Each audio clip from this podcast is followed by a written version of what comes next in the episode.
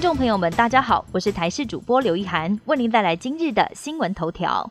首批 BNT 疫苗渴望在八月底到货，高端施打之后，陆续传出猝死和不良反应，可能影响国人施打的意愿。很多人现在仍然寄望在国际疫苗上。总统蔡英文接种高端疫苗时，主动透露疫苗在八月底应该会有货。根据了解，台积电、永林、慈济捐购的一千五百万剂德国 BNT 原厂疫苗，在红海创办人郭台铭亲自到欧洲抢货之下，最快八月底将由玉立公司送运第一批疫苗抵达台湾，估计会有一百五十万剂到两百五十万剂。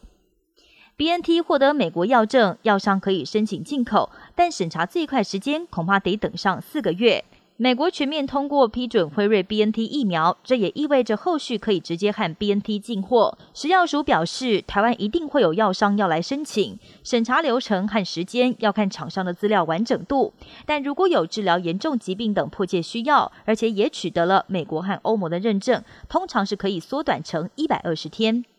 五倍券餐饮糕饼加码百分之十，行政院将推出五倍券。为了刺激疫情期间受创的餐饮和糕饼业，根据了解，经济部还要寄出百分之十的加码措施，总额预计大约是十亿元，至少适用两百万份，但只限用于数位券。洛马抗体可削弱新冠病毒，部分科学家找寻新冠肺炎的疗法，先前就针对洛马抗体进行相关研究。现在有一家比利时的生医公司，最近在一只洛马身上发现可以对抗变种新冠病毒的抗体。这只骆马的名字叫做温特，从它身上取得的抗体，在实验室检测中对抗新冠病毒，甚至是 Delta 变种病毒，都有着强大的综合能力。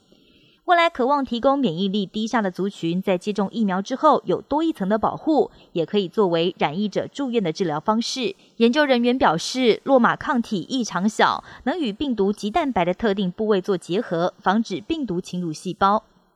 扩大防护，以色列开放三十岁以上接种第三剂。以色列疫情升温，单日新增加的确诊人数逼近疫情爆发以来新高。先前带头打第三剂，到二十四号再扩大施打对象到三十岁以上民众。另外，医护人员以及学校教职员不分年龄，一律开放施打追加剂。以色列在年初快速提升国内的疫苗覆盖率，但是在 Delta 变种病毒入侵之后，确诊人数再次反弹。不但恢复口罩令以及绿色通行证，现在则是配合大规模施打第三剂，希望可以尽快的控制疫情。八月三十一号前，美军撤出阿富汗，阿富汗一系变天，G7 领袖紧急召开视讯峰会，同意在八月三十一号前安全撤离。不过，能不能够如期撤出，必须要看塔利班的配合程度。美国总统拜登也坦诚，恐怖组织 ISIS 的分支对喀布尔机场构成威胁，希望可以尽早撤出。至于会不会承认塔利班政权，G7 领袖也达成共识，会根据塔利班日后的行为来做判断。但是，塔利班发言人在记者会上强调，不允许美方协助撤离阿富汗人民，也不同意延长八三一期限。美国媒体报道，中央情报局局长在阿富汗密会塔利班领袖巴拉达尔，但是美国政府跟塔利班都没有证实。以上新闻由台视新闻编辑播报，感谢您的收听。更多新闻内容，请您直接锁定台视各界新闻以及台视新闻 YouTube 频道。